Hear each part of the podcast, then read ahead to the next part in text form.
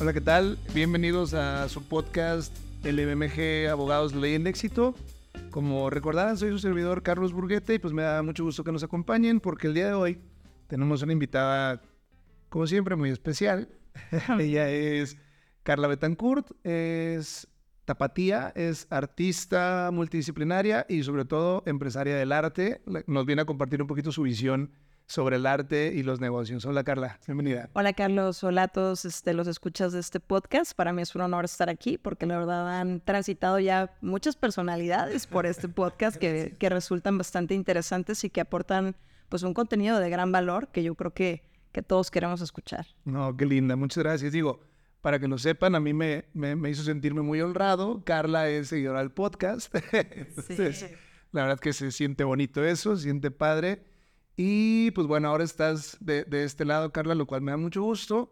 Y pues bueno, como ya sabrás entonces, pues la naturaleza del podcast es conocerte. Me estuve preguntando en repetidas ocasiones, porque como también más o menos recordarás, de repente hago un poquito de mi tarea, por dónde empezar, ¿no? Porque creo que eres un perfil que como tratamos siempre es diverso en los que hemos buscado, porque eres empresaria, pero artista, con mucha, con una cepa de, en el arte muy importante y pues antes de empezar a conocerte, quería empezar con esta pregunta. Partiendo de, esto y de tu, naturaleza artística, ¿un artista nace o se hace? Un artista nace o se hace. Yo creo que son las dos cosas. Podría ser tal vez un 50-50 o tal vez podría ser un poco menos del 50, tal vez, no sé, naces con 10%, 30% de talento y lo demás lo desarrollas. Y acabas de tocar un punto muy interesante porque justamente eh, pensando como ¿qué, qué podía yo aportar, ¿no? Ayer, me, ayer en la noche me, me quedaba pensando, pues obviamente cuando alguien te da su tiempo, para mí es súper importante, si alguien te otorga una valía de su vida, que es lo único que tenemos en nuestra vida, el tiempo que, y qué hacemos con ese tiempo. Entonces, para mí es súper importante aportar en ese tiempo, que la gente te da su escucha activa, ¿no? Sobre todo. Entonces, Justamente ayer pensaba esto en la noche, ¿un artista se hace o nace? ¿O cómo, cómo funciona? Y yo creo que puedes nacer con una parte de talento, o sea, puedes tener una inclinación hacia algo, no solamente obviamente en este caso de las artes plásticas, sino a la música, a la actuación, a N cantidad, al teatro, etcétera, no sé, hay N cantidad de disciplinas, ¿no? Eh, pero llega un momento de tu vida en el que yo creo que es como una escalerita, donde pues sí, igual y naces privilegiado porque no lo sé, tienes cierta eh, cantidad de herencia cultural o tienes cierta cantidad de herencia a través de tu familia o tal vez no tienes ningún tipo de herencia, pero tú lo tienes de manera innata, pero vas subiendo esa escalerita y ahí es donde viene la parte del desarrollo del talento. Entonces, ¿cuál es la parte del desarrollo del talento? Pues tú en quién te vas a tener que convertir y cuántas veces vas a tener la capacidad de rediseñarte para adaptarte al siguiente escalón de esa escalera. O sea, el primero puede ser pues saber la parte técnica de cualquier disciplina, pero después de la parte técnica viene esta parte de hay un involucramiento, hay un involucramiento de tu persona para poder realmente seguir subiendo en esa escalera, que obviamente cada escalón pues implica un nivel de skills más alto, ¿no? Y como ahorita lo mencionabas en esta parte de la introducción, pues en esta parte empresarial, o sea, yo también he tenido que desarrollar, hablando particularmente de mi caso, yo he tenido que desarrollar otra serie de skills que no particularmente tienen que ver directamente con el arte, pero que alimentan esa parte, ¿no? Que me dan el, el cash flow para poder generar los proyectos que yo quiero desarrollar. Entonces es como, volvemos a esta escalerita, como primero puede ser la parte pues, del talento que puedes, con el que puedes nacer. La siguiente parte puede ser la perseverancia, de seguirlo desarrollando, de llegar a un nivel técnico de desarrollo, de poder, no sé, generar tal vez alguna venta en desarrollo de tu proyecto para que puedas seguir haciendo arte y así hasta que, pues, los niveles más altos, ¿no? Pero siempre creo que, digo, no me has preguntado esto, pero sí me parece muy importante mencionarlo sobre todo por la gente que se quiere dedicar a las artes y que muchas veces es esta parte de, bueno, ¿y cómo comienzo? ¿Cómo empiezo? Creo que es la parte de saber que siempre te vas a tener que estar convirtiendo en una persona nueva, que siempre vas a tener que estar, este, e-, es, feo, pero es real, incomodándote, porque aprender una serie de habilidades nuevas requiere incomodidad, requiere tiempo, requiere este, a veces este, abrir un poco la cabeza a lo que pensamos que no es, pero que sí es. Y entonces, este, pues esta parte de siempre el siguiente escalón de la serie de habilidades para crecer en esta parte de se hace el artista. Sí, sí, se puede hacer, se puede hacer, pero requiere pues N cantidad de horas, N cantidad de entrevistas, N cantidad de pues también fallos, ¿no? Muchas veces te das cuenta que lo que piensas que es no es, o que piensas que sabes algo y cuando te enfrentas a realizarlo... No lo sabes. Mm, no lo sabes o tienes ciertas carencias muy grandes. Entonces es en quién te tienes que convertir y cuál va a ser tu nivel de compromiso para que eso llegue a suceder. Por supuesto. Sí, qué importante. Bueno, pues eso fue todo. Ya Carla dijo todo lo que... Muchas gracias por acompañarnos. Empezamos No, qué padre, me encanta, me encanta, me encanta todo lo que compartes y yo no puedo dejar de pensar en, en una frase que, que, leí, que leí hace poco que, establece que en la medida en la que entendamos que la persona que somos hoy es inadecuada para la persona que vamos a ser en 10 años, de esa forma es lo que tú planteas, como que tenemos que desarrollar skills para llegar a la persona que queremos ser en 10 años, que, que yo no soy adecuado. Yo no soy, o sea, ahorita soy adecuado para la persona que soy. Sí, está bien y todo cool, pero la persona que voy a ser en 10 años va a voltear a verme y no voy a ser, no voy a ser adecuado, voy a ser inadecuado, ¿no? Entonces, plantea un poquito lo que dices. Me recordaste también varias este, frases de, de, invitados, lo comentábamos ahorita, el JJ, JJ Macías cuando estuvo con nosotros nos lo planteó también en el tema del deporte, ¿no? O sea, puedes nacer con ciertas habilidades, pero el trabajo diario, el no estancarte, el no quedarte en la zona de confort, pues es el que te permite llegar a estos niveles a los que te planteas llegar, ¿no? Como dices, escalón tras escalón, skill tras skill, tras skill, porque yo creo que algo que has logrado muy bien este, es este tema de cambiarle completamente la noción al arte, ¿no? O sea, de que entender, y, no lo veo de ninguna manera este, mal, equivocado, ni mucho menos, que no, no, no tiene nada de malo que el arte sea negocio. No, para nada. De hecho, tiene todo lo bueno. Por supuesto, no, pero ya ves que nos quedamos con esta imagen bohemia del artista que vive en un sótano y que es, vive con ropa desgarrada y fachoso. Por cierto, eres todo lo contrario. Yo en todas las entrevistas, en todos los lados en los que te vi, eres impecable, siempre pieza a cabeza, lo cual me gusta, me, me, gusta mucho. Y justamente, o sea, desde ahí, aunque no lo sea todo, pero desde ahí cambias la connotación del artista. Desde ahí cambias la connotación del arte. De cuando, cuando, me, cuando me iba a sentar contigo, sabía que iba a sentar con un artista, pero también con una empresaria. ¿Sabes? Entonces, eso creo que lo has logrado muy bien y como lo dices, es en base a desarrollar, pues me imagino que desarrollaste temas de finanzas, de negocios, de administración, de contabilidad incluso, ¿no? Claro, sí, sí, ha sido, ha sido todo un tema de, de capacitación y de, de, mucha incomodidad porque al principio dices, bueno, ¿yo por qué tengo que estar haciendo esto, no? O sea, un artista y el alma de un artista realmente lo que desea en todo su corazón, y yo creo que voy a hablar por, por gran parte de mi gremio, sino es que por casi todo, deseamos estar en nuestro taller produciendo, ¿no? Deseamos estar en la musa, deseamos estar eh, enajenados, fuera del mundo, produciendo, pero el mundo es realmente también quien alimenta esto, ¿no? Yo realmente empecé con esta visión empresarial y, no tengo miedo en decirlo. Ha sido, ha sido un peregrinaje y ha sido un camino muy interesante. Pero al principio realmente solo empecé en esta beta por el hecho de poderme hacer allegar recursos que me permitieran generar la cantidad de proyectos que yo quería. Entonces, y al principio, pues como la mula, ¿no? Me dio así como que me retraía y me, y me pensaba, ¿no? Porque tengo que tener, tuve que desarrollar esta, este, tener un speech, saber qué es lo que estoy vendiendo, por qué tener una idea muy clara de por qué la gente te tiene que comprar a ti. O sea, es el mercado, literalmente. O sea, hay 30 opciones. ¿Por qué alguien va a decidir invertir en tu proyecto cuando existen otros 20? Entonces, tener tus diferenciadores muy claros, este, etcétera, etcétera, etcétera, ¿no? Entonces, de pronto, eh, yo pensé que iba a ser como una etapa de, ah, bueno, pues ya, checklist, checklist, y ya, este, resuelvo y me regreso al taller. sí, ¿no?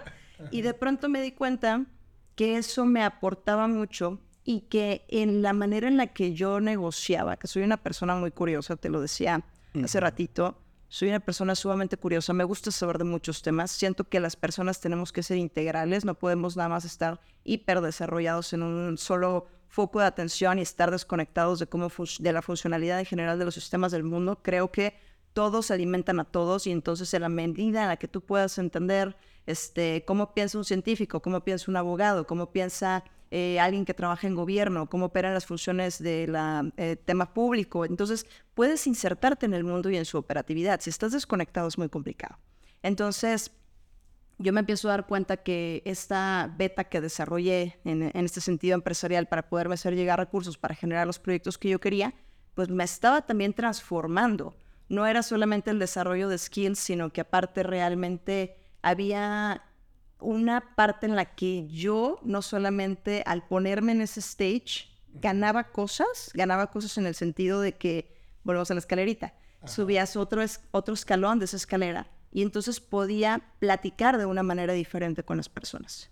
Podía entender contextos diferentes, podía eh, también penetrar en la psique de otras cosas que antes nunca había pensado.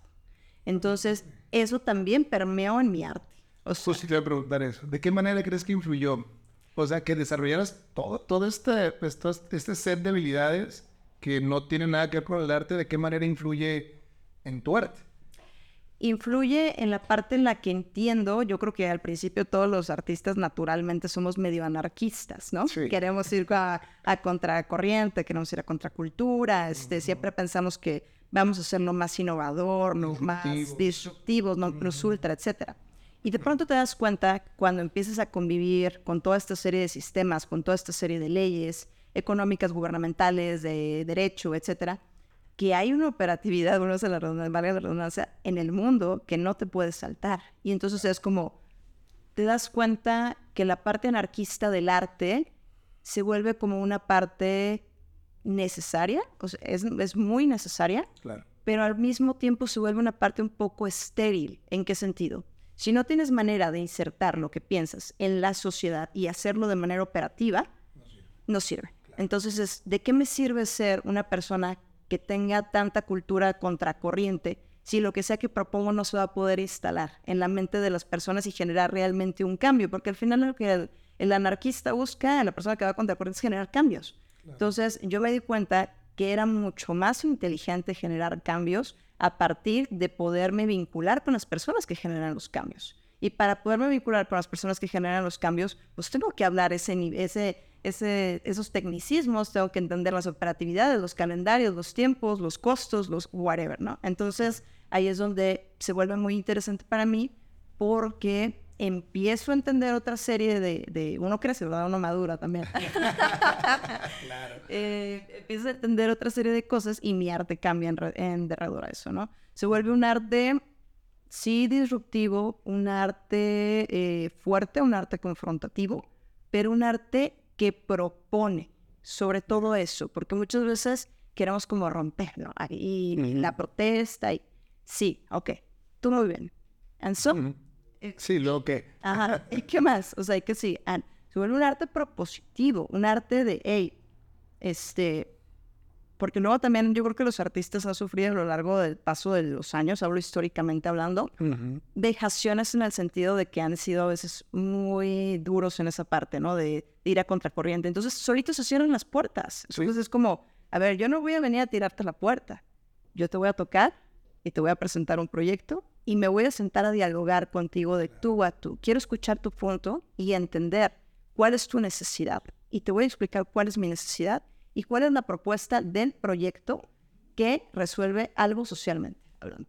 Claro, y a partir de ahí buscamos puntos en común, buscamos puntos medios y logras, como dices, llegar a las masas, ¿no? O sea, Exactamente. ¿de qué sirve tener un arte, o sea, aparte de, de estético, artista, o sea, digamos, bonito, por llamar de alguna manera, con mensaje disruptivo, pero pues colgados en las paredes de tu taller, ¿no? O sea, hay exactamente. Que, hay que lograr llegar a las masas, hay que lograr transmitir el mensaje y pues evidentemente creo que lo has, logrado muy bien porque pues te he visto básicamente en todos lados aquí en Guadalajara. Eh, y pues regresando un poquito a, lo que, a lo que nos planteas y justo lo que, lo que llamabas, tú tocaste el, punto ahorita, quisiera llegar a eso. ¿Cuál, ¿Cuál crees que entonces que es el principal diferenciador que tú representas, porque imagino que es, no eres tú sola, ¿no? Al final del día representas también alguna clase de movimiento, representas alguna clase de, lo decíamos hace rato, ¿no? De grupos o algo. ¿Cuál es el principal diferenciador del movimiento que hoy por hoy encabezas? Yo creo que esta parte, la parte empresarial, la parte de, eh, eh, hace como el año pasado, creo que fue hace un par de meses, di una plática que hablaba en el MAID, en el edificio este, MAID, que es donde sesionan el club de industriales, etcétera, y una plática que se titulaba El arte como industria. Y entonces expuse una serie de cosas concatenadas, porque si llegabas a la mitad de la conferencia ya era como un poco más complicado que te dieras, porque iba como del 1 al 2, del 2 al 3, y así muy ordenadito, iba muy este, engranado en el desarrollo de la idea de cómo el arte puede ser una industria. Y llegó un punto en donde yo explicaba que para que el arte realmente eh, pueda ser llevado a un nivel profesional, tiene que tener cuatro eh, conceptos, ¿no? Tiene que tener la parte estética, que pues evidentemente es el trabajo del artista, la parte conceptual, tiene que tener la parte de valor económico, tiene que aportar un valor económico y tiene que aportar un valor social. Entonces, si el proyecto, si tu proyecto como artista, y es una invitación a todos mis colegas o a la gente que está empezando en esto, obviamente es una escalerita, no vas a llegar del 0 al 100, pero obviamente es un desarrollo de, de, de carrera. Si tienes estas cuatro cosas, no veo por qué tu proyecto no pueda triunfar. Y justamente en esa, en esa plática lo que hacía era enseñaba proyectos de artistas que yo admiro alrededor del mundo y que decía, ¿qué tienen en común todos estos proyectos?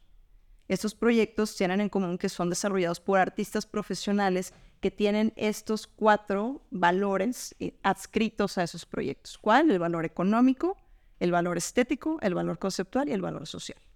Entonces, si tú lo analizas, lo ves muy clarito. El, valor estético, pues obviamente es la propuesta del desarrollo estético y visual que el artista se encarga de desarrollar a lo largo de su carrera y de sus estudios y de su técnica y de su manufactura con el paso del tiempo. Lo conceptual, pues, ¿qué propone tu arte conceptualmente hablando? O sea, sí puede ser algo que, obviamente va de la mano con lo estético, va a ser algo eh, disruptivo, bello, propositivo. Hay un concepto detrás que sostiene todo eso tiene el valor económico porque eso es una pieza de arte que tiene un costo y que representa un valor de inversión, un valor de inversión por el hecho de que cuando tú compras arte, si sabes invertir en arte y si sabes invertir en buenos artistas, esas piezas se van a revalorizar con el paso del tiempo. No se revalorizan, la gente muchas veces piensa como que es así como que una palomita, ¿no? Como que la compra un granito y de pronto ¡pum! truena, ¿no? y no es tan así no están así. ¿De qué depende la revalorización de una pieza de arte? Depende de la carrera que logras en el artista. Ya, es apostarle al artista, básicamente. Exactamente. Estás de cuenta diciendo, este es mi gallo, ah, y ahí voy a poner este, mis millones.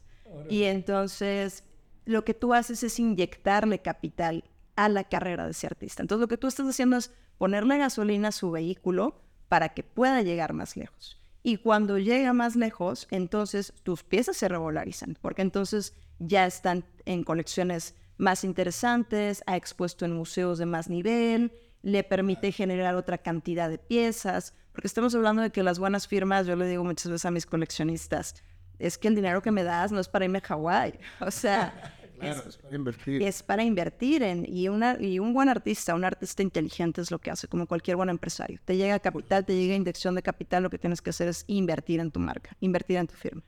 Entonces es agarrar ese capital e invertirlo en más lienzos, en más producción, en estudios, en viajes. Sí, viajar nutre, nutre bastante. Este, acabo de regresar de un viaje y estuve en Italia y bueno, este, Florencia, no te cuento, este, obviamente llega revolucionado, ¿no? Si eres una persona que ha hecho un estudio previo, porque no es, o sea, obviamente a, priori te puede impresionar, pero si sabes y tienes el ojo y tienes el conocimiento, entiendes qué es lo que estás viendo. Entonces es como un match, ¿no? Ya estoy preparada, encuentro y entonces se Lo desarrollas y todo. Qué padre. Exactamente. Pues me tienes a mí así, explotada la cabeza. que está padrísimo lo claro que lo tienes. O sea, la verdad es que me encanta porque aparte eres muy joven. O sea, este, no, no, no haré la... No, no todo, evidentemente. Pero entonces, regresemos entonces, me, hablaste de tres conceptos, falta el, cuarto, el valor, el valor, el valor social. justamente. Entonces, el valor social quiere decir qué es lo que estás aportando a tu sociedad. Hay una parte importantísima, y lo he mencionado en distintas entrevistas, este, lo he mencionado en mis recorridos guiados que he hecho en las exposiciones en el museo, que es la parte de qué es lo que tú le estás regresando a la sociedad. Estamos en un momento, yo creo que todos tenemos, o la mayor parte de las personas tenemos conciencia de ello, estamos en un momento complejísimo. complejísimo. Yo creo que hay, gracias al auge de, la era tecnológica, este, a la cantidad de población mundial que existe, o sea, son muchos los factores, ¿no? Eh, Yuval Noah Harari lo cita muy bien en sus 21 lecciones para el siglo XXI, el problema de migración, este, el tema de las democracias, el populismo, este, está muy interesante, ¿no? Hay, hay muchos temas que ahorita convergen en que este sea un momento históricamente complejo para todos. Entonces, yo y, mi bandera en, el sentido artístico es que hay muchos problemas de muchos tipos hablando socialmente. ¿Cuál es el que tú como persona vas a tomar? Tú. ¿Qué es lo que vas a agarrar y vas a poner ahora, como dicen comúnmente, tu granito de arena, ¿no? Yo creo que todos somos una célula, no estamos divididos, lo que te pasa a ti me va a afectar a mí y lo que me afecta a mí le afecta a los demás y lo que nos afecta como comunidad nos termina afectando como país. Entonces, siento que es súper, súper, súper importante que todos sumemos a algo. Y no es solamente algo que digo de dientes para afuera, ¿no? Realmente es algo que, que he abrazado, que he interiorizado y que digo, ¿cómo puedo hacer una propuesta de valor? Y realmente que, que muchas veces a veces dicen, pues es que pagas por hacerlo. Sí, sí he pagado. Yo he rentado auditorios para hablar de estos temas este, he puesto dinero, tiempo, esfuerzo y sangre, ¿no? En, en, yo realmente no estoy recibiendo una retribución monetaria eh, per se de toma esta cantidad de dinero para que desarrolle. No, no, no. Pero yo me he dado la tarea de decir, quiero hablar de estos temas, me parece muy importante y si afortunadamente gracias a que la pintura y el arte me ha permitido tener esta libertad de horario, esta libertad de pensamiento, esta libertad de criterio, pues me interesa poner estos temas sobre la mesa. Yo siempre le digo a los artistas, y ahorita desarrollaré un poco más el punto, ¿cuál es tu discurso? El discurso es, yo siento que es como si, porque puede ser un tema como muy complejo de explicar, pero la manera en la que yo encuentro muy sencillo de explicarlo es, tú como ciudadano del mundo, independientemente de la nación que representes, fueras a la ONU a dar un discurso, ¿de qué hablarías en ese discurso? ¿Qué dirías tú por tu persona? ¿De qué hablarías? Entonces, yo encontré que mis temas y, en esta convergencia histórica de este momento que estamos viviendo, para mí mis temas eran globalización, consumismo, industria e hipersexualización. Esos cuatro conceptos que son los que manejo dentro de mi trabajo. Entonces me he dedicado a estudiarlos a través de distintos autores y en base a ello he sacado conclusiones que son conjeturas mías este, sí, y en base a toda la exposición de motivos de estos autores, que es bibliografía que pongo a disposición de todo el público, eh, y entonces lo que hago es generar estas propuestas de valor. Entonces, regresando, ay, perdón, es que vamos saltando de un tema a otro, pero en el tema de retribución social, que es el concepto de los últimos conceptos de, que tienen que tener en las propuestas de los artistas, en el tema de retribución social es eso, ¿qué le están regresando tú a la sociedad? ¿De qué estás aportando? O sea, porque si tu proyecto, volvemos al tema de lo estéril, tu proyecto puede ser muy bonito y muy disruptivo, pero ¿y qué aporta? ¿Cómo se inserta en la sociedad? ¿Qué es lo que me estás dejando a mí? Entonces, el arte siempre ha tenido esta, esta belleza, esta capacidad, esta eh, trascendencia de poder permear la psique de las personas y no solo permear la psique de las personas, sino cambiar nuestra visión del mundo. Entonces, eh, para que un arte no se quede en un arte estéril, sino que pueda insertarse y hacernos pensar y que esos pensamientos evidentemente en algún momento del tiempo lleguen a, generar un, acto, pensamiento acto, entonces es como, ¿qué estás proponiendo?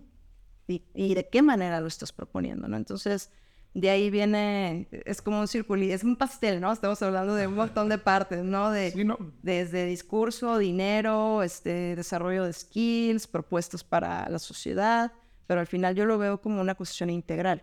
Sí, no, de hecho, de hecho lo, lo cacho perfecto, o sea, la cara que tengo, o sea, a pesar de que es de menso, porque me tienes cautivado, o sea, me tienes cautivado con lo que estás diciendo, pero eh, cacho perfecto lo que me estás planteando, porque en algún momento de nuestras carreras, creo que pasa en todos los, en todos los medios.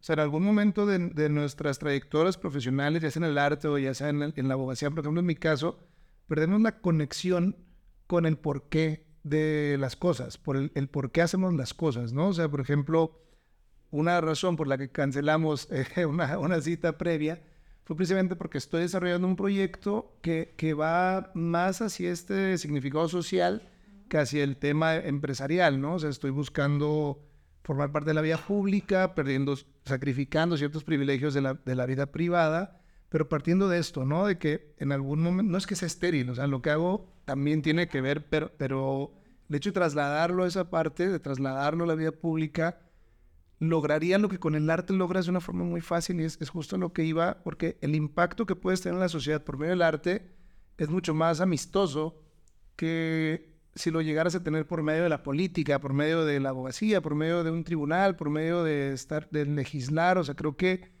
aproveches de muy buena manera esta ventana de, de oportunidad que tienes de llegar a las masas porque lo haces muy bien y logras llegar e impactar en la sociedad por medio de algo tan bonito, ¿no? O sea, de verdad eso tengo que reconocértelo y tengo que felicitarte. Está, está padrísimo, pero entonces, regresando un poquito y como se trata de conocerte, lo cual creo que lo hemos, hemos venido logrando muy bien, cuéntanos un poquito entonces de tu proceso. O sea, lo, lo platicábamos también hace rato. ¿Qué, ¿Qué, qué, pasa en la vida de Carla cuando cualquier día, un lunes, un martes, un miércoles, te levantas ¿Y qué es lo primero que pasa por tu cabeza? Eh, siempre en mi cabeza, yo creo que a partir de todos los proyectos que he generado, no me gusta la palabra, este, y sé que hasta puede ser eh, crear conflictos un poco de salud mental, pero me he hecho muy multitask, ¿no? Entonces, yo me levanto y estoy pensando, siempre mi primer tema es la producción. O sea, ¿qué es lo que tienes que hacer para producir? Entonces, por ejemplo, en mi caso, este, si vas a otros países, sobre todo en Europa, eh, me ha tocado que la gente hace todo rápido, ¿no? Todo rápido. Van al súper, caminan rápido, te cobran rápido, este, se suben rápido a los trenes, se baja rápido a los trenes. La gente anda muy rápido todo el tiempo. En México o en Latinoamérica siento que no es así. Entonces, yo he adoptado ese, ese estilo de vida. ¿Por qué? Entre menos tiempo tarde haciendo cualquier otra cosa, es más tiempo que yo gano de mi producción de estar frente a caballete, ¿no? Generando arte. Entonces, yo he adaptado este modelo de vida en donde todo se hace rápido porque mi leitmotiv, lo primero, es la producción, ¿no? Después sería esta parte de, yo creo que la, la, parte social, o sea, cómo estamos vinculándonos con el mundo, ¿no? Ya sea con personas que están activamente sociales, como tú, este, con dinámicas sociales, este, ya sean en entrevistas, ya sea en asistir a exposiciones, pues soy parte de una comunidad, sería incongruente que nada más este, esperar a que la gente fuera a mis eventos o que estuviera interés o tuviera interés en mis proyectos. Al contrario, es como soy parte de una comunidad, a mí me interesa también qué es lo que estás haciendo, cómo gestaste esto. Y sobre todo es algo súper padre porque cuando ya te toca hacer exhibiciones a ti, y tienes que generar un cuerpo de obra y es una serie, es una Biblia lo que tienes que hacer, ¿no? Entonces, cuando te toque ya desarrollar esa Biblia, te das cuenta lo complejo que es y entonces desarrollas esa empatía por tus colegas, de decir, si hay un proyecto, claro que quiero estar involucrado en el proyecto porque sé que te costó mucho realizar eso y entonces es una manera de gratificar o de, o de alicentar o decir, en, eh, ser empático, entiendo que te costó mucho y estoy aquí apoyando tu esfuerzo, ¿no? Entonces, eh, ser parte de la comunidad, estar al tanto en el tema de noticias, me gusta saber qué es lo que está pasando a nivel eh, local y a nivel nacional, que, que es algo muy importante, creo que el cambio de paradigma, como lo que hablamos hace rato, el diferenciador que tengo, es que yo creo que es un cambio de paradigma del artista. O sea, el artista es una persona que eh, no solamente está haciendo arte, sino que también tiene este tema de factor social y para obviamente ser propositivo socialmente o en cualquier sociedad, tienes que saber qué es lo que está pasando. Sí, por supuesto. Lo exponía en el mind, o sea, es como si tú me dices que eres empresario y quieres ser innovador y me dices que vas a poner cibercafés. ahorita, o sea, pues, no tiene sentido, ¿no? O sea, no tiene sentido, no sé, en el 2000, pero ahorita ya estás desfasado. Entonces, es lo mismo en el arte, para saber qué temas vas a tocar, qué botones vas a oprimir, en qué momento, cuál es la manera adecuada de hacerlo, tienes que saber cuál es el contexto. Y en un mundo globalizado, tan globalizado y tan con tanta hiperinmediatez como la que vivimos actualmente, pues tienes que saber qué es lo que está ocurriendo. Obviamente a veces pues sufro también de, de esta parte porque a veces pues estás inundado de información y yo creo que es un, es un tema que, con el que estamos lidiando todos y que obviamente pues uno a veces también tiene que decir, ¿sabes qué? No, hasta aquí, ¿no? O sea, hoy en día cumplí mi cuota y, y, cierro la coca, cierro el celular y me pongo a producir. Entonces, pero sí, es como esta parte de estar con una parte cerebral concentrado en, en tu arte, otra parte concentrado en ser parte de una comunidad, de estar vinculado, y otra parte pues también estar sabiendo qué pasa en el mundo para poder gestionar esas cosas y ser parte de algo propositivo, ¿no? Sí, de hecho ha sido una pregunta bizantina en materia de, del derecho. Este, ¿Qué siga qué? Mm. ¿La sociedad del derecho o el derecho a la sociedad? Entonces un abogado que pretende ser una isla no, no, no funciona, ¿sabes? O sea, un abogado tiene que estar, como dices, al tanto de lo que pasa en las noticias, al tanto de lo que pasa en tu entorno, en tu colonia, en tu ciudad, en tu país, en el mundo, porque llegar a proponer soluciones en una situación de forma aislada, pues no funciona de ninguna manera, ¿no? Que tiene que ver también mucho con el arte.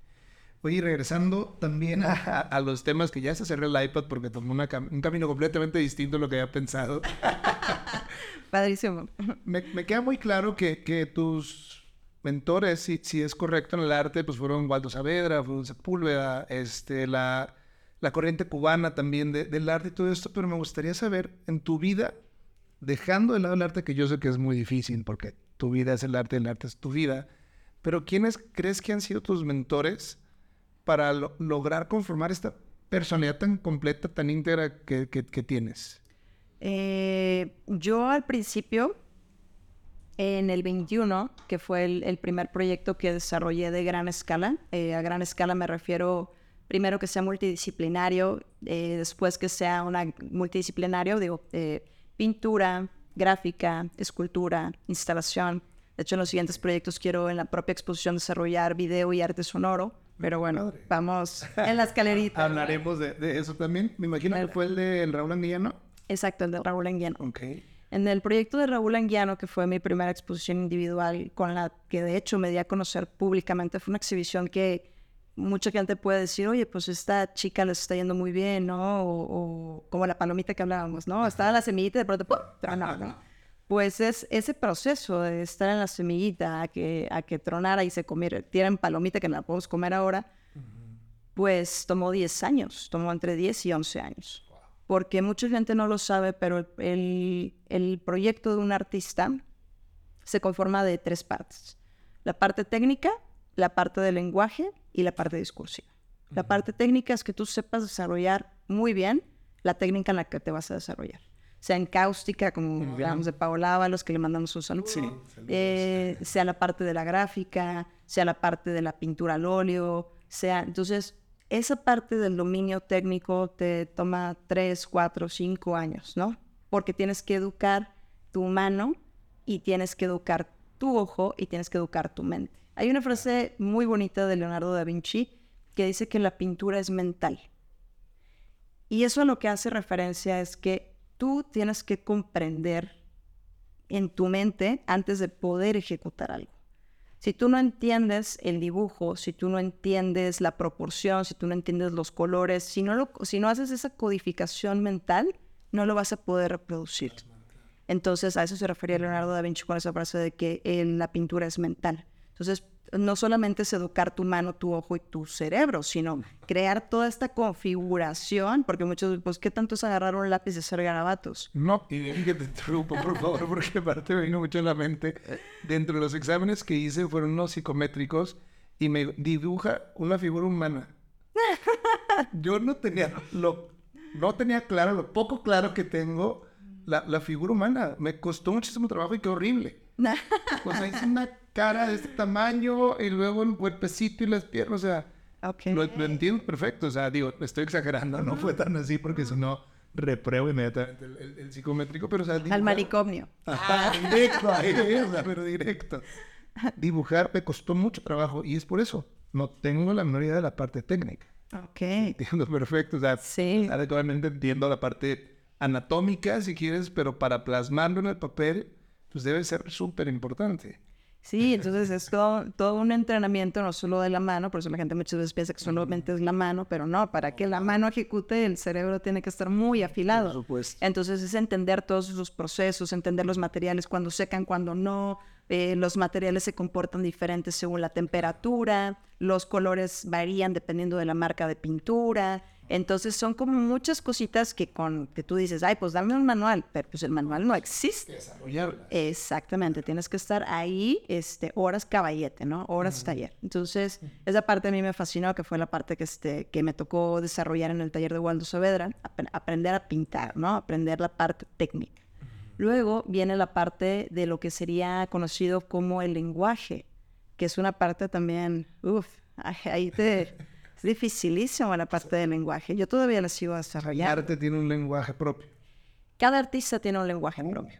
Oh. Cada artista. Desarrollar tu propio lenguaje. Exactamente. Entonces es como, eh, lo he dicho en distintas entrevistas, ¿por qué no confundes un Rothko con un Frida Kahlo? ¿Por qué no confundes un Diego Rivera con un Picasso? Y así con toda la historia del arte. Porque cada uno de esos artistas se dieron el tiempo en tiempo después de entender la parte técnica de desarrollar su propio lenguaje. ¿Y el lenguaje qué quiere decir?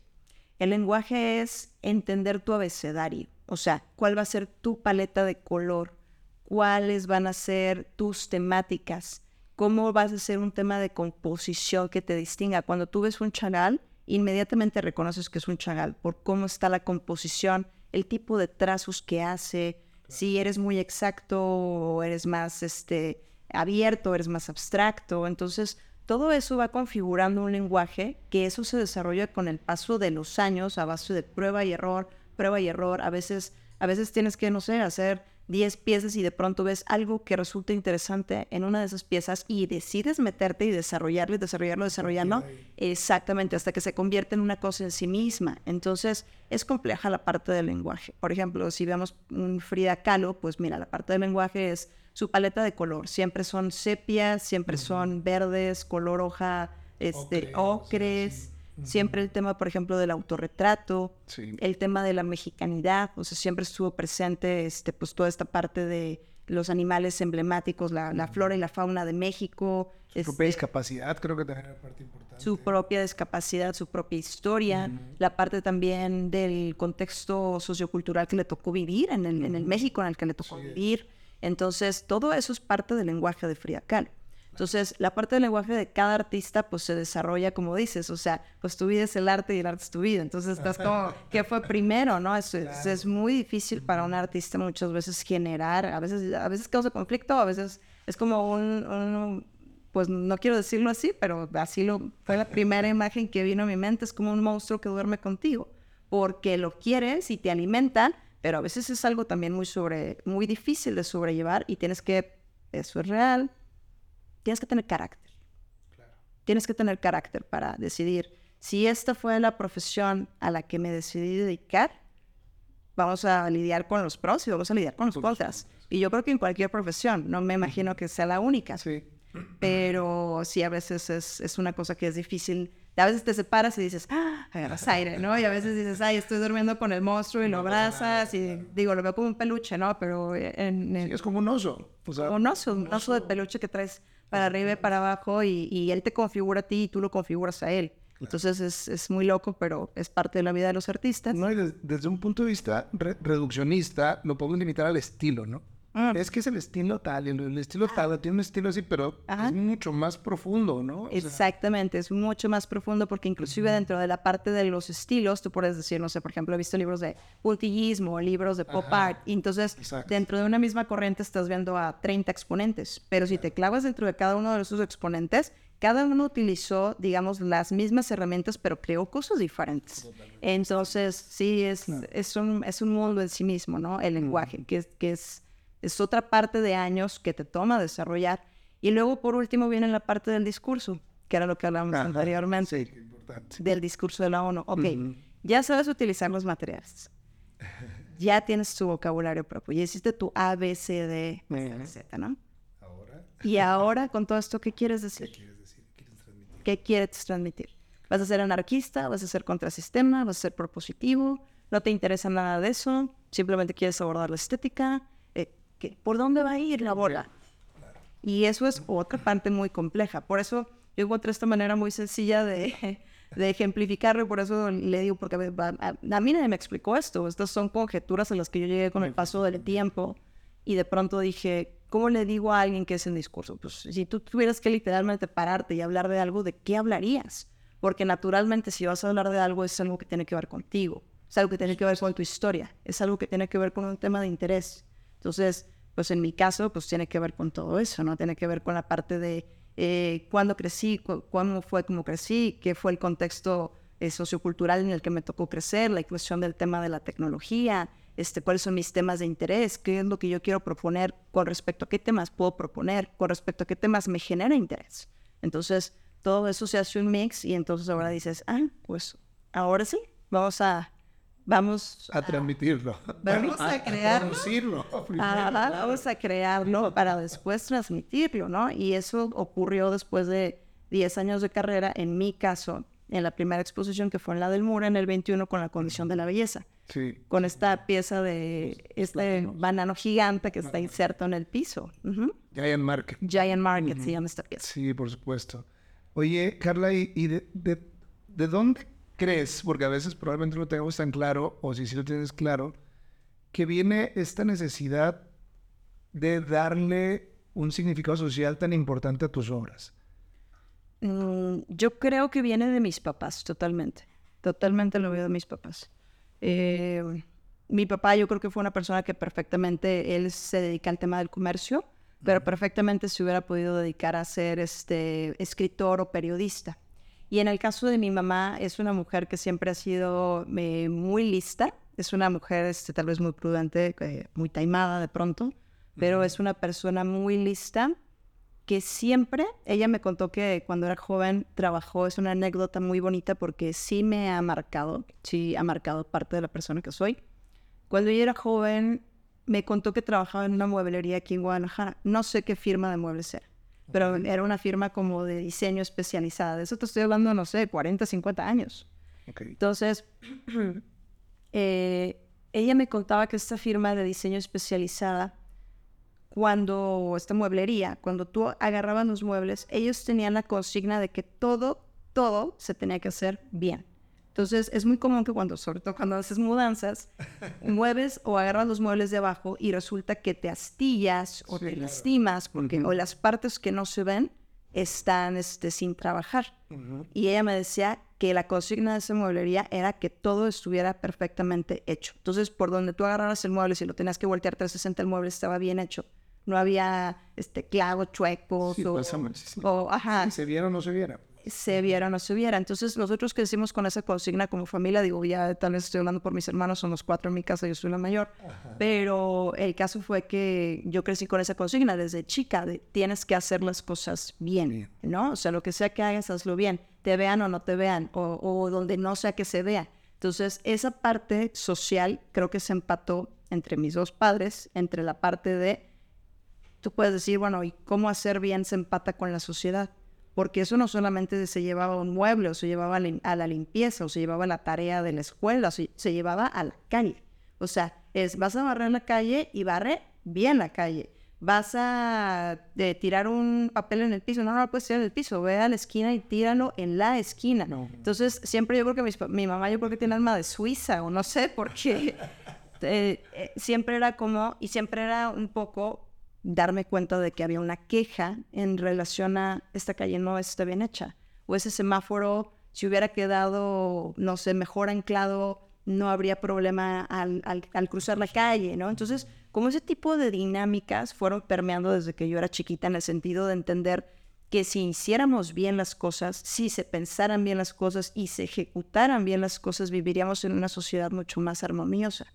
Entonces yo creo que la parte de mi mamá de hacer muy bien las cosas y la parte de mi papá, que mi papá siempre fue un, de, joven fue medio anarquista, pero ya luego se insertó en el sistema y, siempre ha sido una persona que dentro del propio sistema ha también hecho sus propias propuestas. Me acuerdo, él es de Chiapas y un tiempo vivimos en Chiapas y una vez iban a talar un árbol en, en un parque o era una ceiba gigante, no me acuerdo por qué le iban a talar, pero yo tenía como 10 años, le iban a talar.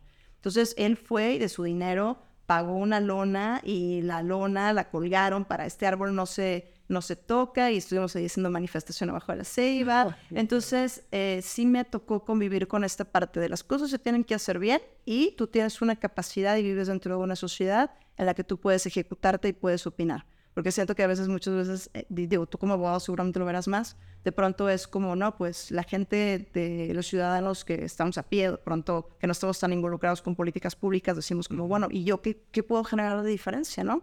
Como si el sistema estuviera encima de nosotros. No, no, no. Tú eres parte del sistema y tú tienes una obligación y tienes un derecho. Entonces, al tener una obligación y un derecho, pues puedes ser parte de lo que está pasando allá afuera, porque eres ciudadano y tienes un poder como ciudadano que puedes ejecutar. Entonces, yo creo que esas dos partes se engranaron en, en mí. Y fue esta parte de decir, no estoy aislada de la sociedad y lo que sea que haya, pues se puede proponer algo, ¿no? Claro. Oye, ¿ves a tus papás en tu arte? ¿Lo sientes cuando produces? ¿Sientes algo así o, o no llega a un tema como tan metafísico? Simplemente tuvieron como esta influencia en ti. No, yo creo que tuvieron una influencia en mí. Yo creo que, digo, suena un poco egoísta, pero lo digo de la, de la mejor manera posible. Yo creo que eh, Mm, digo, en muchos sentidos, no solamente hablo de mis papás, hablo de la influencia de los maestros, hablo de las cosas que he estudiado, los lugares que he visitado, las exposiciones que he, ido. Yo creo que me desteté de muchas cosas. O sea, y he buscado siempre quién es Carla Betancourt y por qué es relevante el discurso de Carla Betancourt y qué propone Carla Betancourt. Y, esa pregunta, o sea, siempre estarte preguntando y siempre estarte exigiendo, y yo creo que es algo que realmente eh, me reconozco en el buen sentido, porque sí he desarrollado esa parte durante muchos años, es la parte de siempre exigirme más. Mucha gente puede ver mis proyectos y decir, oye, pues qué padre está, pero yo siento que hay mucha gente que al mismo tiempo de decir qué padre está, también se está preguntando qué viene.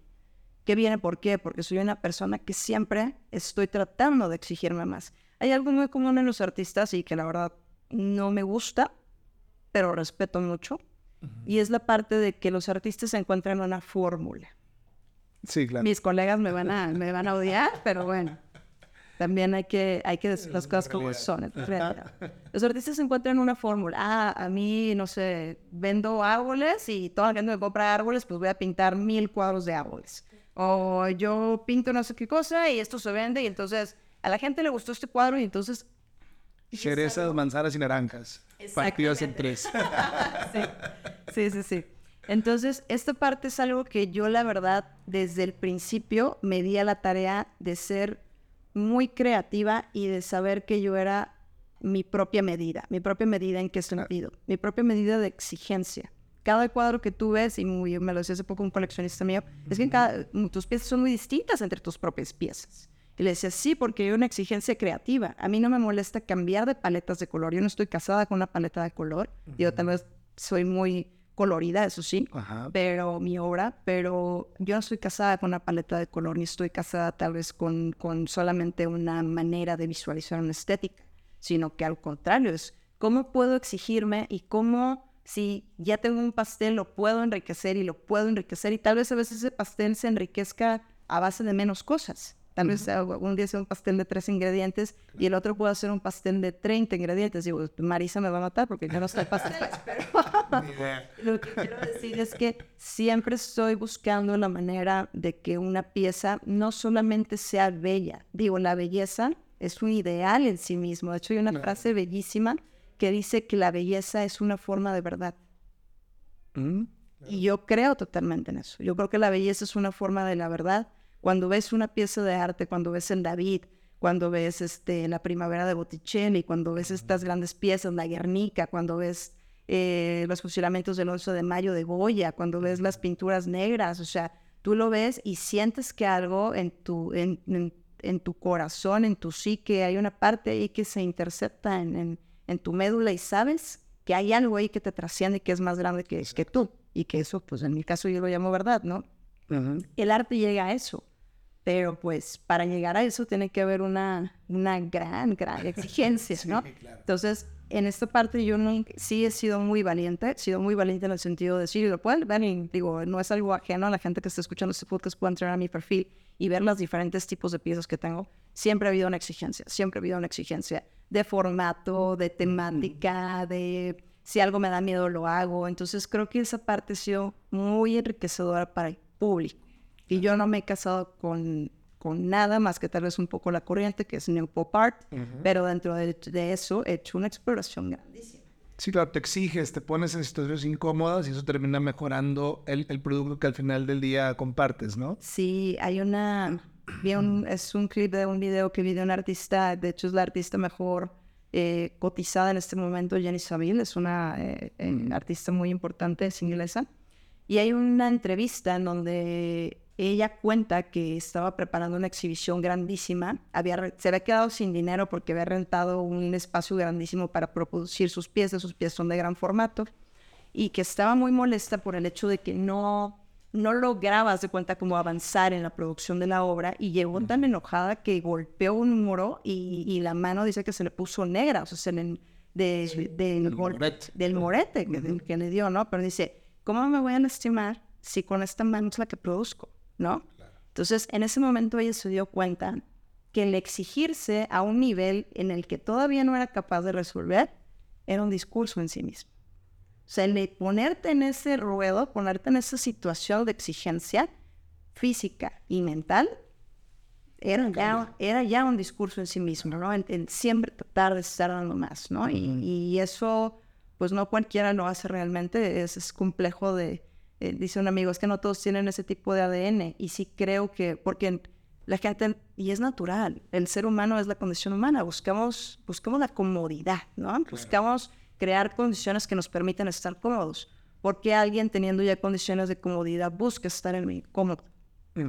Pues nos ponemos en situaciones de incomodidad, pues buscamos crecer, buscamos desarrollar esta serie de habilidades. Mm. Y en ese caso, pues es algo que, que yo he hecho este, a partir de, yo creo que desde hace como cinco años, este, obviamente vas dominando cosas y ya te sientes cómodo en ellas, pero luego es como, ¿y hacia dónde va lo que sigue? sí ¿Y hacia dónde va lo que sigue? Y Claro, sí, porque yo creo que al final ni una cosa ni otra está ni bien ni mal, ¿no? O sea, porque creo que a lo largo de una, una tendencia de que aparecen coaches de vida por todos lados, hemos satanizado la zona de confort.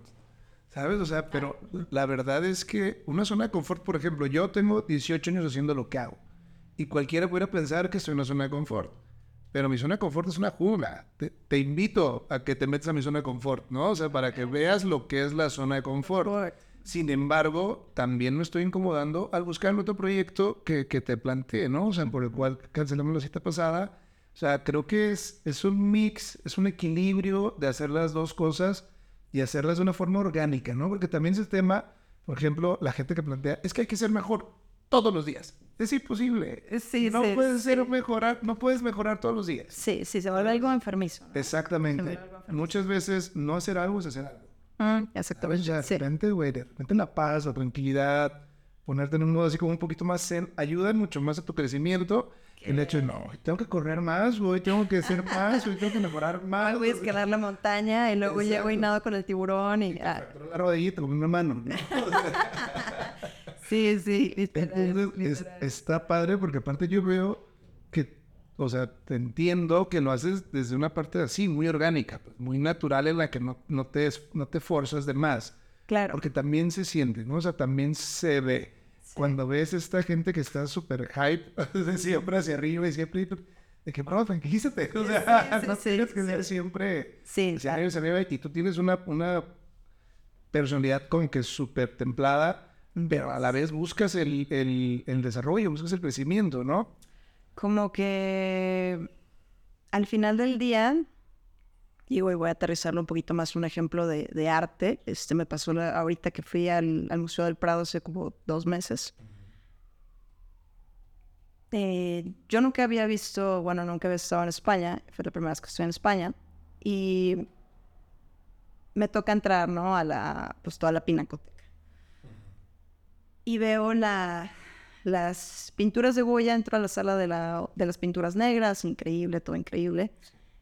Y de pronto, de pronto me toca ver el, el cuadro de los fusilamientos del 11 de mayo.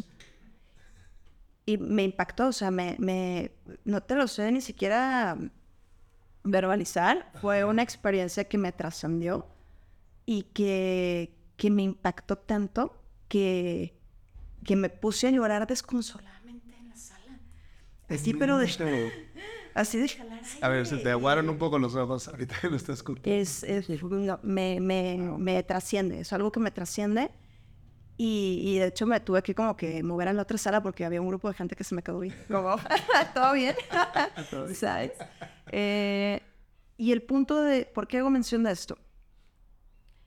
Yo me di cuenta, digo, con la, con la obra de, de las pinturas negras y con, la, con, con esta pieza maestra de Goya, que eso es a lo que puede aspirar cualquier artista. Y yo creo, por eso toco este punto, que Goya es Goya y Picasso fue Picasso y Dalí y todos estos conocemos, pero particularmente ahorita lo aterrizó con Goya, por el hecho de que nunca se quedaron cómodos, nunca se quedaron cómodos. Digo, por supuesto establecieron, como dice, su zona de confort de, pues tengo mi casa, tengo mi afluencia de, económica, tengo mi establecimiento, tengo mi círculo social, tengo etcétera, etcétera, etcétera.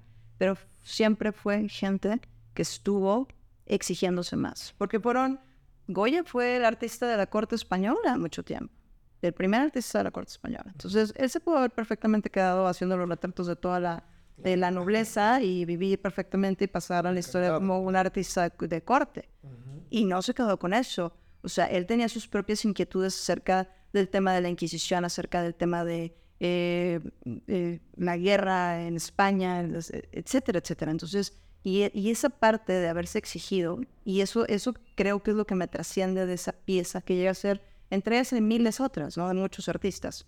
Llega a ser una pieza maestra porque dedicaron su vida a no estar en una zona de confort. Dedicaron su vida a desarrollar su técnica, a desarrollar su lenguaje, a desarrollar su discurso. Y llega un punto de muchos, muchos, muchos años de trabajo en donde llegas a tener el tema correcto, a desarrollarlo de la manera correcta, con la trascendencia correcta en ese momento histórico. Y cuando tú ves esa pieza, pues es brutal, es brutal, te trasciende. Y eso no solamente te trasciende a ti, espectador, sino que trasciende a través del tiempo. Es un registro que se queda de la humanidad para la humanidad.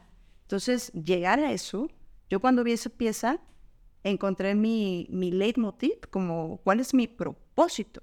Digo, mi propósito siempre había sido, ya lo tenía muy claro, desarrollar mi máximo potencial. Saber de qué soy capaz, hasta dónde soy capaz de. Yo, Carla Bettencourt, no hablo por nadie más. Pero cuando vi esta pieza, realmente, en, o sea, es, eso que pensaba conectó con lo que era. Y entonces dije, wow, eso es a lo que yo quiero llegar. Eso, eso, eso es la razón de muchas incomodidades que he vivido a lo largo de mi carrera. O sea, ponerme en esos puntos para, para, para poder llegar a lograr ese tipo de cosas con el paso del tiempo. Entonces, realmente pues, fue un momento bellísimo. He vivido distintos momentos místicos a, lo largo de mi carrera con distintas piezas de arte. Este fue uno muy grande, este, que me sigue robando el aliento. es, sí, recordarlo es muy fuerte, pero, pero eso e, esa es la razón de, por qué todo esto, ¿no? Si tú, me, tú me preguntas por qué la Carla que se exige, por qué la Carla empresaria, por qué este, Betancourt está todo el tiempo generando exposiciones de este tipo de nivel, llevándose a cabo con tanta inversión, con tanto esfuerzo físico, mental. Es por eso, porque quiero llegar a, a, este punto, De, de, resolver una pieza así. Y no tiene que ver, tiene que ver con la humanidad pero tiene que ver también conmigo. Tiene que ver, no, no estoy, no estoy, eso sí me hace, yo, yo es mi manera de pensar. A veces pienso que la gente se obsesiona con esto de, es que tienes que trascender y, y cuál es tu legado y... Yo no pienso en eso realmente. O sea, yo pienso en, desde una parte más budista, yo no, yo no, yo no soy diferente a un árbol. O sea, yo soy un ser vivo que está en un lapso de tiempo orgánico y que en algún punto va a trascender de manera orgánica. Pero en ese lapso de tiempo que tengo de vida, quiero saber cuál es el punto más alto que puedo alcanzar en esto que yo hago. Quiero saber este, la estrella fugaz hasta dónde puede llegar y qué tanto puede brillar. Y no por nadie. O sea, al final eso se queda como un registro para la humanidad, pero por un experimento personal. O sea, si alguien obviamente se beneficia, que por supuesto todos nos beneficiamos, como te decía anteriormente, la célula, todos nos beneficiamos de todos y todos aprendemos de todos, pero no es por un sentido egocéntrico de tengo que trascender y dejar un legado y, no plus ultra y el, no, no, no, a ver, o sea, es por algo mío, por un compromiso conmigo y con el arte y tal vez en un sentido más grande con la humanidad. Sí, sí. Pero, ah, ya nos pusieron No, de hecho, me encanta porque, ¿sabes? ¿sabes? Ahorita dijiste dos cosas y yo me las, me las quedé muy grabadas en todo este discurso que planteaste, nunca utilizaste la palabra mejor. Y está padrísimo, porque no quieres ser la mejor artista, no quieres ser la, la más o la menos, quieres trascender, quieres encontrar esta cohesión que yo fui entendiendo entre la técnica, el lenguaje y el discurso, y cuando logres esta cohesión perfecta vas a lograr algo similar a lo que logró Goya, pero por ti. Y el otro punto muy importante que me quedé es este tema del egoísmo, que tú lo dijiste como que medio con una connotación negativa de que suenas egoísta, pero la verdad es que en la medida en la que todos fuéramos más egoístas, creo que viviríamos en un mejor mundo. Es cierto, es cierto, tienes razón. Si buscas tu bienestar, si buscas tu trascendencia, si buscas estar bien en tu entorno, pues eso permea. Claro, naturalmente el bienestar permea hacia más bienestar. Exactamente. Depende de la connotación que le des, ¿no? Como el dinero, ¿no? Hay mucha gente, y hablando del dinero en el arte y el dinero en general también, hay mucha gente que está como, no, el dinero es malo. Y este discurso, pues el dinero es una herramienta. O sea, ¿para qué utilizas el dinero? Tengo un amigo, este, le mando muchos saludos a este Arturo González, que comentaba esta parte de eh, el dinero para él es bienestar. Él lo traduce en bienestar. Bienestar para mí, bienestar para mis colaboradores, bienestar para mi familia, bienestar. Y eso se me hizo interesantísimo. Cuando yo aprendí eso dije, órale. O sea, el dinero es una herramienta que genera bienestar. Punto. No es premio. ¿eh? Porque hay gente que puede traducirlo en el dinero es herramienta de poder sobre las personas, ¿no? Y ejerzo ese poder de una manera, puede ser positiva o puede ser negativa. Entonces, en fin, hay muchas traducciones, ¿no? Lo que quiero decir con esto es que, volvemos al tema del egoísmo, ¿cómo lo traduces? Yo creo que cuando dices el egoísmo se puede traducir, todo es este, todo tiene muchas caras o todo puede ser ambivalente. Yo creo que el egoísmo también no está excepto, o sea, si tú estás en una situación de, un buen egoísmo, o sea, pues eso implica de un egoísmo sano, eso implica crecimiento, implica enfoque, implica un montón de cosas positivas. Claro, por supuesto. Oye, eh, Carly, hablando ahorita de crecimiento, egoísmo, trascendencia, legado, ¿hacia dónde vas, Carla? ¿Qué es que esperamos de ti en los, en los, venideros, en los siguientes meses? Eh, cuando yo generé el proyecto de de la condición de la belleza en el 21, yo ya sabía cuáles eran los siguientes proyectos, los siguientes dos proyectos que seguían, que era Hiper, que se presentó en el 23, y era Los Consumidores, que se presenta ahora en el 24. Entonces, sabía que iban a ser exposiciones del mismo nivel de exigencia, este, que cada vez iba a ahondanar más, porque es curioso, ¿no? Cuando subes el escalón, tú, tú, obviamente uno ya dice, ¿cómo no lo vi antes?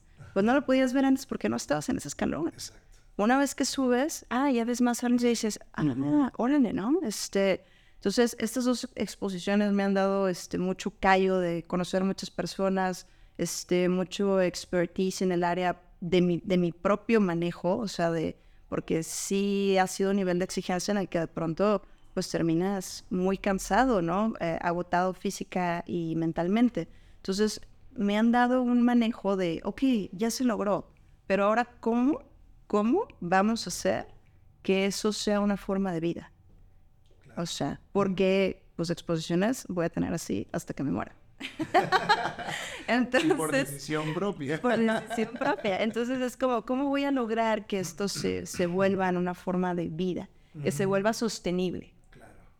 Entonces, ese es el reto que traigo ahorita para desarrollar este siguiente proyecto que se expone en se expone una parte muy pequeña, ahorita el primero de marzo, todos invitados.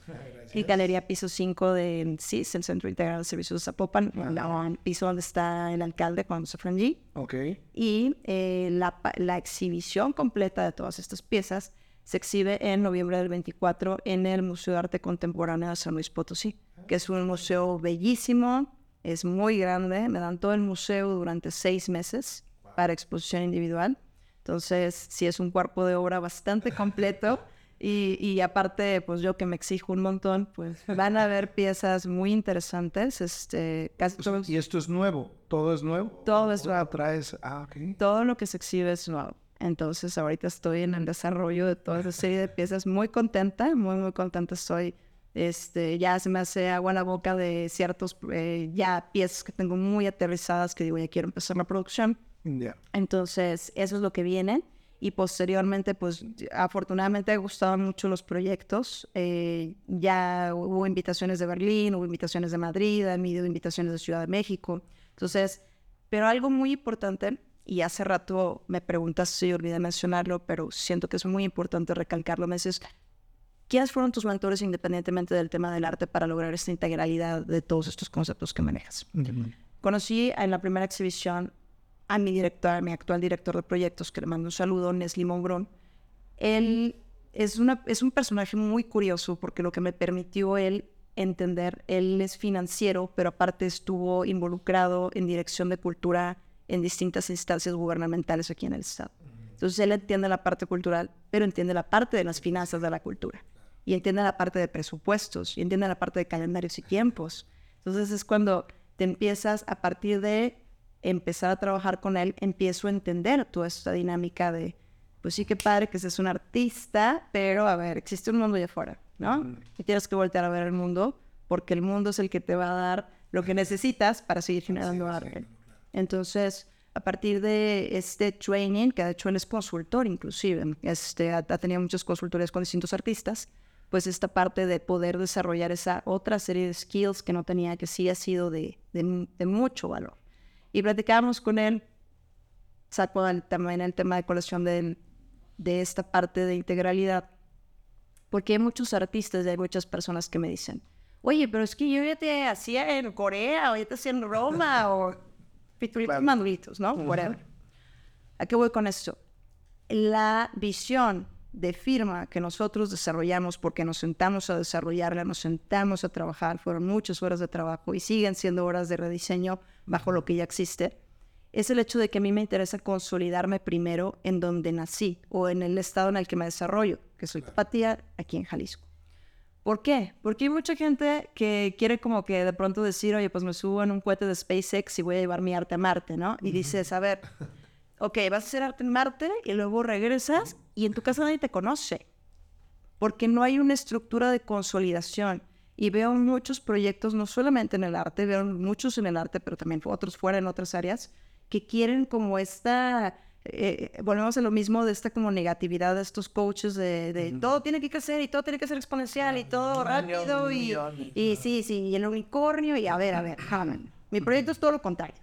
Es más, si tú me puedes decir ahorita si estos proyectos te han parecido exitosos, yo te puedo decir que estos proyectos que han ocurrido a lo largo de estos cuatro años, tres años, han sido solamente los cimientos de mi carrera. Yo sigo cimentando el edificio sobre el cual se va a ejercer mi carrera. ¿Por qué? Porque en, en, este vaivén de entender la logística, de entender los números, de entender las relaciones, de entender los contratos, de entender, ah, de entender todas estas cosas, es lo que me va a permitir decir, ah, sabes que tengo que hacer ajustes acá, tengo que hacer ajustes por allá. Y eso es el cimiento sobre el cual estoy fincando este edificio que es mi carrera.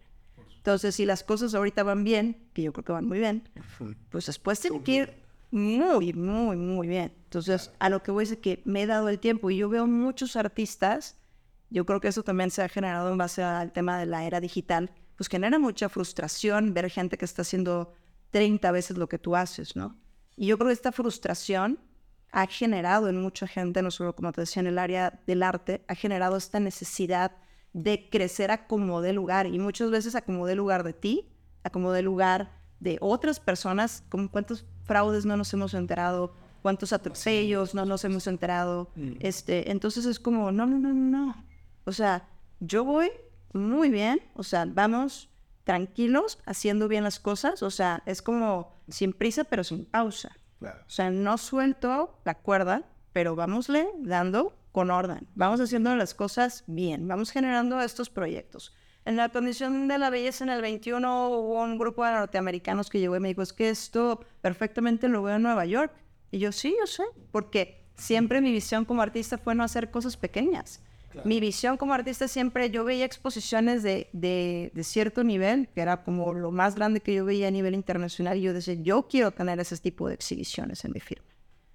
Yo quiero llevar mi proyecto a lo más escalable que en el momento en el que estoy se pueda. Y lo hice. Y lo hice y lo sigo haciendo, pero tampoco este, eh, veo mucha gente, como te decía ahorita hace dos minutos, pues que está haciendo de todo con tal de crecer su proyecto. Y a veces veo que van en el tercer piso y digo, puta, qué complicado cuando lleguen al quinto porque se les va a venir el edificio abajo, porque no tienen cimientos.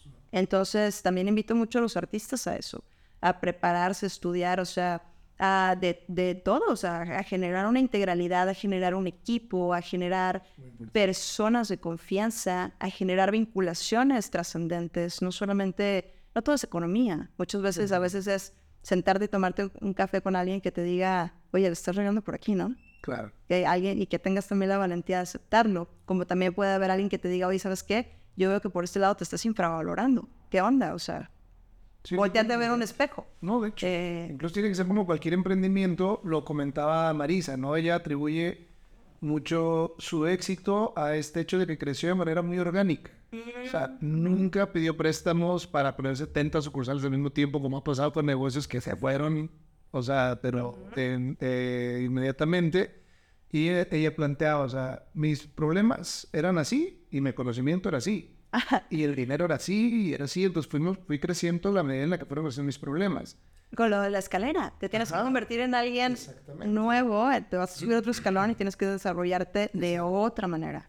Tienes que hablar diferente, tienes que dominar otros temas, tienes que rodearte de otra gente. Y ese es el gran problema. Cuando tiene esta, esta explosión masiva, pues su capacidad sigue siendo así. O sea, por más que sean así grandotes, la capacidad sigue siendo menor. Y entonces cuando pasan esta clase de situaciones y, y problemas, ¿no? Claro. sobre todo comentabas algo del tema de las redes sociales y en el arte creo que también no, no es la excepción.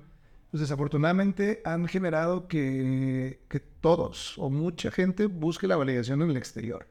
Totalmente. Y por eso pasa esto de que quiero crecer, tengo que crecer, tengo que crecer porque te validan desde afuera, ¿no? Cuando en realidad tú tienes muy claro que quien quiere trascender eres tú, quien quiere crecer eres tú, quien quiere desarrollarse eres tú de adentro hacia afuera, no porque busques validación en el exterior. Súper, es un tema sucio que acabas de tocar y yo creo, sinceramente, que también parte del éxito del cual goza mi firma es eso, que a mí no me interesó al principio, al principio, ahorita puede que sí, pero al principio nunca me interesó la validación exterior. Me interesó poder desarrollarme y tan me interesó poder desarrollarme que tomó 10 años, 10 años en la sombra, o sea, mi primer proyecto. Pero yo ahorita lo veo, o sea, volteo hacia atrás y digo, qué bueno que me di ese tiempo. Me di ese tiempo de desarrollarme, me di el tiempo de estudiar, me di el tiempo de muchas cosas. O sea, nunca se te recuerda. Estaba trabajando. Tal vez no estaba en el spot público, pero estaba trabajando. Y desarrollaste esta sostenibilidad ya del proyecto. Exactamente. Entonces, cuando la gente dice, es que, ¿por qué? Mucha gente me dice, es que ahora te veo en todos lados. Y te veo aquí, te veo allá. Pues sí, porque tengo la base para hacerlo. O sea, no es, no estoy vendiendo aire, no estoy vendiendo humo. O sea, cuando tú te sientas a platicar conmigo, puedes platicar de muchas cosas. Claro. Y si tú me dices, oye, esta pieza, ¿de qué va? Ah, pues siéntate, nos vamos a tomar un café, te explico la tesis, ¿no? vamos a hablar de Nietzsche y todo. Ah, sí, sí, sí. Entonces es como, yo creo que es algo muy positivo, muy, muy positivo, este, el darte el tiempo de, de desarrollarte y no por un tema de validación externa, sino por tu propio propósito y buscar tu propio crecimiento y tu propio bienestar. ¿Por qué? Sí, y hacerte las tough questions también, ¿no? Ah, sí, claro. O sea, sí, es lo más difícil. sí. Oye, Carla, ahorita que planteas que estás en todos lados, ¿dónde podemos ver? ¿Dónde podemos encontrar a Dios ha muerto? Hoy en día, ahorita, ¿dónde estás? Ahorita, por ejemplo, estoy trabajando con Not So Fine Art, que le mando saludos a Lucho, le mando saludos a Carlos Lomelía, a Germán de Subueta. Estamos ahí en Lobby 33. Estoy también trabajando con Mimi Mendoza, que está ubicada aquí en Horizonte Chapultepec, en Mimi Mendoza Art Gallery. Ahorita vamos a estar en piso 5, ahí en Zapopan. Este, en noviembre vamos a estar eh, parte y, bueno, la gran exposición que viene, los consumidores, en San Luis Potosí. También pertenezco a, y le mando saludos a Benjamín Fernández, a la colección de Black Coffee Gallery, que digo, él es un súper coleccionista y está generando un proyecto gigantesco este, de, un, de un museo de arte. Y pues también agradecer a mis patrocinadores, porque digo, afortunadamente con esta visión empresarial. que usaba eso, cuéntanos. Sí, sí, sí, sí. Bueno, todo se remonta al primer proyecto del 21, en donde yo digo, oye, voy a hacer esta mona de proyecto y todo sale carísimo, ¿no? O sea, pues como cualquier empresa, todo tiene costos de logística, costos de proyecto, costos. Entonces, en el 21, cuando me siento con mi director de proyectos, me dice, vamos haciendo un esquema de eh, patrocinadores. Y yo, ok, entonces se generaron distintos rubros de patrocinos, o de patrocinador oro, patrocinador este, plata, Entonces, y con temas de grupo de inversión, o sea, es como tú adquieres una pieza de mi proyecto y te vuelves patrocinador del mismo.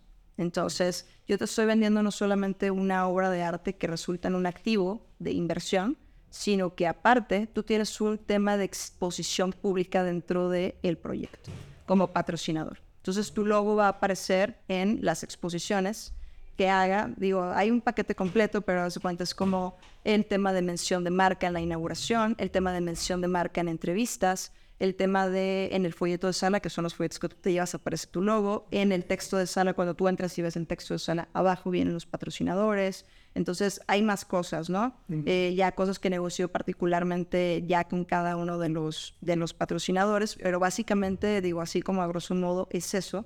Y de esa manera, obviamente, yo también me he tenido que exigir mucho porque yo sé que si yo estoy representando a tu marca por tener un logo, pues quién soy yo y qué, en qué sentido positivo sumo a tu marca. Tú sumas un sentido positivo y yo también sumo un sentido positivo. Y podemos hacer esta, esta coalición, esta, claro. esta simbiosis de tener esta colaboración proactiva que esta parte teniendo el tema de proyecto social, ¿no? Entonces se vuelve algo súper positivo.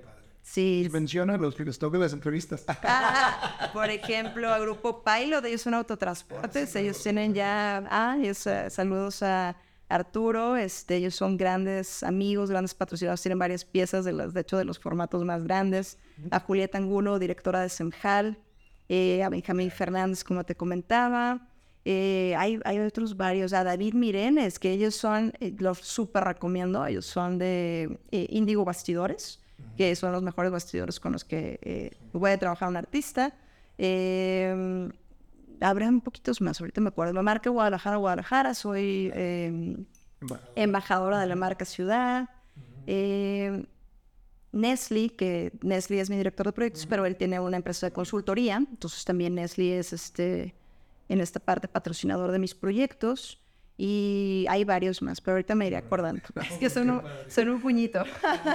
pero estoy muy contenta de colaborar con ellos. Han sido grandes este, aliados porque literal pues son los que han puesto gasolina para que el móvil de esto avance y se concrete y, se llegue a esta concreción de estos proyectos tan grandes. pues a ver si también el MMG de repente le toca, como verás, ah, tenemos algo de, de, inversión en arte también aquí. Claro. Y pues bueno, Carla, la verdad es que no me queda más que decirte que estoy encantado. De verdad he disfrutado muchísimo esta charla, conocerte, que nos compartes de ti, de tu pasión, de estas ganas de trascender. Este, estoy seguro que, que nuestros escuchas también lo, van a disfrutar mucho. Y pues nada, gracias, gracias por haber estado con nosotros y esperamos verte muy pronto en todo el país, en todo el mundo y luego en Marte, ¿por qué no? muchas gracias, muchas gracias, Carlos. Este, gracias a todos los que se dieron el tiempo de llegar a este punto de la entrevista. Y pues estamos ahí en contacto y espero que también digan, ah, mira, ya la vi, está acá. claro que sí.